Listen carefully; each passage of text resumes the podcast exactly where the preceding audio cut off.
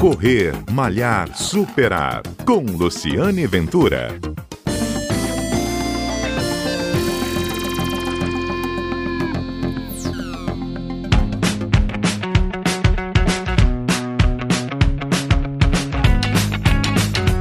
Bom dia. Este é o Correr Malhar Superar, um programa que vai ao ar na CBN, conta histórias de corrida, histórias de corredores e traz também histórias para a saúde dos atletas e como correr melhor e como ter um desempenho melhor.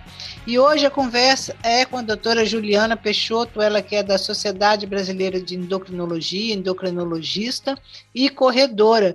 Juliana faz um alerta: o sedentarismo está trazendo riscos e pode ser até o novo tabagismo da sociedade moderna. É isso mesmo, Juliana? Tem muita gente sedentária? Me fala um pouco sobre isso. Então, acho que a pandemia acabou interferindo na regularidade dos exercícios de quem já praticava, sabe? Muitas modalidades foram suspensas, sobretudo as, os esportes em grupo. Contudo, sempre há uma alternativa quando a gente deseja de fato fazer o exercício. Aliado à dificuldade de se encontrar um local próprio para treino, houve também a implantação do home office. E com isso as pessoas tendem a ficar mais paradas por horas a fio. Uhum. Então, é, nota-se uma preocupação com relação a esse tempo todo sem movimento, de forma que os, os estudos mais recentes têm recomendado que a pessoa faça pelo menos cinco minutos de caminhada a cada hora para poder interromper essa sequência de, de estágios, vamos dizer assim, né? De tempo que você fica totalmente parado, né? Uhum. Então, você, se você, por exemplo, quem está nos ouvindo, eu, eu, eu trabalho com home office e outras pessoas, que, aliás, hoje muita gente. O recomendado é você ficar entre, né, nesses momentos que você vai, fica em frente ao computador, pelo menos a cada hora caminhar Cinco minutos. Cinco Porque minutos. A, a, nossa panturrilha tem o um efeito de bomba, né? Então, isso, nisso que você levanta, você melhora a circulação, você também tem a oportunidade de se hidratar, né, de ir ao uhum. banheiro, para também não ficar prendendo, né, uhum. é, a urina, que também não é saudável. Então, assim, isso sem falar do exercício propriamente dito, isso é uma dica útil de dia a dia, de rotina, né, para quem está uhum. nessa modalidade do teletrabalho. Agora, falando da caminhada propriamente dita, talvez a caminhada seja o exercício mais, assim, desvalorizado. Às vezes a gente pergunta para o paciente se ele faz algum exercício, se ele pratica algum esporte, só para ver o grau de, de, mobilidade que ele tem, né, de dependência. Às vezes ele nem fala nada.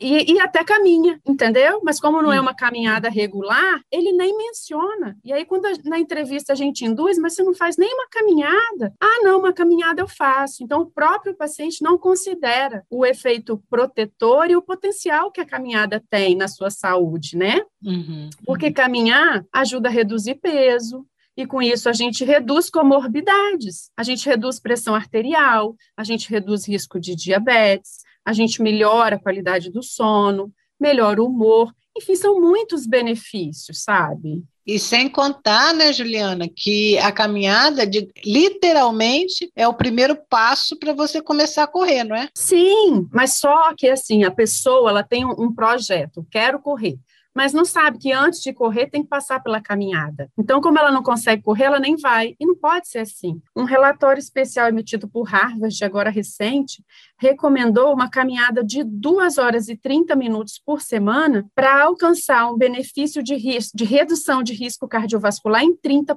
Então, quando a gente fala isso, o que, que seria? Traduzindo em miúdos, caminhar 22 minutos por dia. Isso é muito fácil de se alcançar. É uma proposta boa para a gente fazer, até para um paciente que nunca fez atividade física alguma. Então, uhum. ele se sente encorajado quando ele vê que o primeiro passo está tão exequível. Não é uma coisa tão longe a se alcançar, é. né?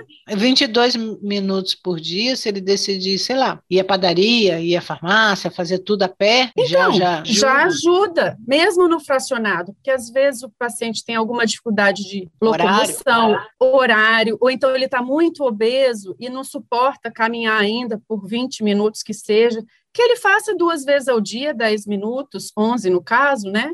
Ou que ele divida em três vezes ao dia, mas que ele tente sair do sofá, que ele tente sair da zona de conforto, vamos dizer assim. É, e você chega a afirmar que os riscos do sedentarismo é, são, são, são, podem até ser quase é, como um tabagista, né? Como, como quem é, fuma. É, porque é, porque hoje existe muita campanha assim para não fumar, né? Eu acho que ninguém mais tem dúvida sobre os riscos que a gente assume quando decide se decide por fumar. Agora, o sedentarismo ele está implantado aí no coração de muita gente e é difícil quebrar essa barreira. Uhum. Outra, outro estudo feito pela Universidade de Virgínia mostrou que os pacientes que caminham, eles têm mais quantidade de massa cinzenta, então que isso protegeria contra o risco de demência e Alzheimer. Hum. Então, assim, os benefícios vão aonde é, os estudos ainda trazem para a gente. A gente não conhece tudo, né, sobre a saúde, a gente está sempre aprendendo, mas uma coisa que está clara, fazer exercício é essencial. É como uma poupança que a gente vai fazendo de saúde para enfrentar os desafios que vão vir lá quando a gente já tiver numa idade mais avançada. Uhum. Isso mesmo. Fala, Juliana. Eu ia falar que o seu exemplo é bom, né? Você poderia falar de como é que é a sua rotina, né? Você também é corredora. É, sim. Eu, porque muitos usam o argumento, né, de que não tem tempo. Então, eu diria que é a gente que cria a oportunidade para o exercício. Porque realmente eu, eu corro, eu nado e eu ainda faço exercício funcional e consigo ainda fazer a gestão do meu consultório, da, das minhas filhas, que eu tenho duas filhas adolescentes, enfim, eu consigo encontrar tempo para tudo e ainda ter uma boa qualidade de sono. Isso, até porque você cansa, aí você dorme, né? Então, pois é. então eu digo que eu vou, eu estou fazendo uma poupança programada de saúde. Isso. Porque é, lá na frente eu vou ter um bom, um bom investimento. Porque Isso. aplicar tudo de uma vez, depois que a gente já está com a idade avançada, não é fácil, não. Boa dica, o, o Juliana. Então, ó, a doutora Juliana Peixoto, que é endocrinologista, está dando a dica, assim, eu acho que é, é o, a principal da entrevista. Faça a poupança da sua saúde, né? Aplique no exercício, não é isso? Exato. Sempre é tempo de começar, pode ser em qualquer idade. Só que eu diria que quanto mais tempo a gente perde para tomar essa decisão, é, mais dificuldade a gente tem em enfrentar o desafio. Porque quando a gente faz exercício, a gente está preparando a nossa musculatura e também a nossa nosso esqueleto, vamos dizer assim. O nosso osso fica mais fácil, a gente tem menos mais forte, a gente tem menos risco de osteoporose e a nossa massa muscular que vai diminuindo com a idade, né, depois dos 35 anos, ela tem a possibilidade de ser preservada pelo exercício resistido, o exercício de força. Então, por isso que a gente precisa tentar aliar o exercício de força, né, no caso academia, o funcional, com exercício aeróbico, e aí, no caso, a caminhada desempenha um bom papel. Tá, joia, Juliana. Ótimas dicas. Juliana Peixoto, endocrinologista, corredora, esteve mais uma vez aqui conosco, dando dicas bem, bem importantes sobre a prática de exercício físico, né? E, e ela dá uma dica, assim, como ela, ela mesma, muito simples. Caminha 22 minutos por dia, mesmo que seja de forma alternada, mas caminhe. E mais, quem está trabalhando em home office, a cada uma hora andar pelo menos cinco minutos. Exato. Esse é o Correr Malhar Superar, que tá, vai ao ar aqui no sábado na Rádio CBN, mas também você pode ouvir na sua plataforma de streaming preferida, no podcast. É só baixar e acompanhar os episódios. Eu sou Luciane Ventura, sou corredora e a gente está sempre junto por aqui. Um abraço e até o nosso próximo encontro.